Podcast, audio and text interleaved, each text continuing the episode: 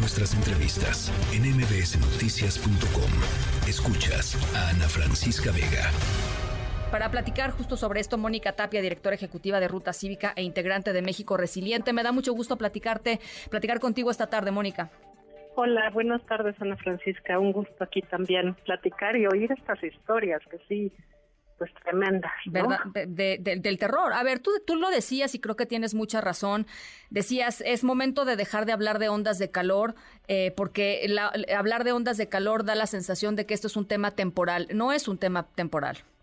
No, es un tema tendencial. O sea, ¿qué quiere decir esto? Pues que la ONU, los científicos, desde hace más o menos 10 años, nos han estado diciendo, ya viene el calentamiento global, ya no se dice calentamiento global, se dice cambio climático y actualmente hay que hablar de emergencia climática, crisis climática.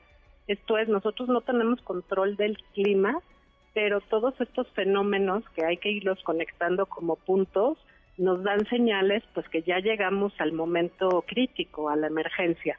¿Cuáles son estas señales? Pues obviamente estas temperaturas récord, que cada año son récord. Entonces no es que este año estuvo caliente y el siguiente año va a bajar o en unos días baja. No, cada vez, cada año se rompen récords. Eh, no solo en México, o sea, ahorita estamos viviéndolo en México, pero tú ves si está pasando en Australia, en Canadá, en Europa, obviamente en África, en Asia. Y, tú, y no solamente el calor, sino los huracanes, estas grandes eh, congeladas, así heladas muy, muy extremas, inundaciones, o sea, todos esos son síntomas de la crisis de la emergencia climática. Ahora, eh, las ciudades juegan un papel importantísimo, no solo porque la mayor parte de la población mundial vive ya hoy en ciudades, eso es algo que sucedió hace no mucho tiempo, antes la, mayor parte de la gente eh, en la historia de la humanidad había vivido eh, no en ciudades, sino en, el campo, digamos, ahora este, habitante rural, eso cambió y, eso pues pone una presión importante en nuestros gobernantes, Mónica, o tendría que poner una, una pues una presión importante. Sí, yo creo que hemos hasta ahorita asumido muchas responsabilidades individuales. Ponle, siembra un arbolito, este, anda en bicicleta, ponle agua a los, a los animales y a los pajaritos, pero yo creo que en el momento en el que estamos, pues hay que exigirle al gobierno eh, responsabilidades mayores, ¿no? Acción pública le llamamos. ¿Y qué quiere decir esto en una ciudad? Pues un, un punto mínimo es tener un plan de acción climática esto suena complejo, pero en realidad es fácil, es decir, cuánto como ciudad estamos contribuyendo a la crisis climática, cuánto estamos gastando en energía, en combustibles fósiles, que quiere decir gasolina, este, cuánta, no solo el tráfico, sino cómo contribuimos con emisiones eh, y cuánto también las vamos disminuyendo y las vamos mitigando los efectos. Entonces, por ejemplo, cosas como decir el área urbana, cuidar mucho, perdón, las áreas verdes de los parques, los bosques, eh, los árboles y también generar infraestructura, eh, le llaman verde y azul o soluciones basadas en la naturaleza.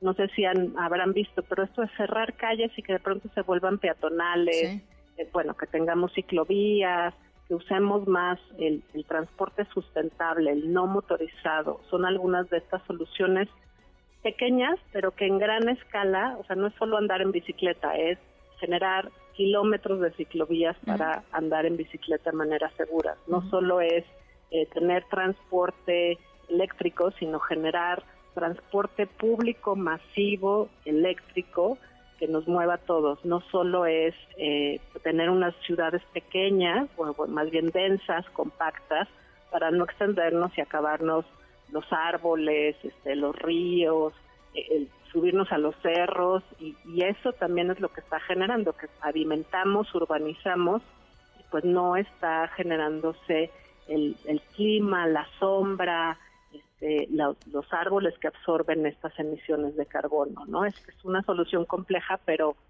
pues no son caprichos, no son por vivir como en tal lugar, sino son lugares que nos van a ayudar a tener pues un mejor clima, microclima le llaman, y un clima del, del planeta completo. Bueno, a ver, para el ciudadano común y corriente, el ciudadano de a pie, Mónica, una acción que pueda hacer rumbo a esto que nos estás diciendo, rumbo a exigir esto.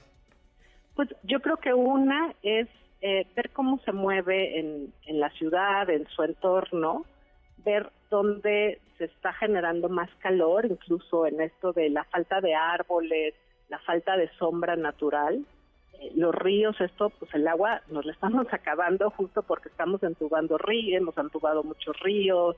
Este, y, y yo sí, Ana Francisca, creo que hay que hablar no solo del ciudadano común y corriente, y diría que hay que empezar a exigirles a los, a los gobiernos. Entonces, una acción es, a ver, tu gobierno, ¿qué estás haciendo frente a la crisis climática? ¿Ya declaraste la emergencia climática?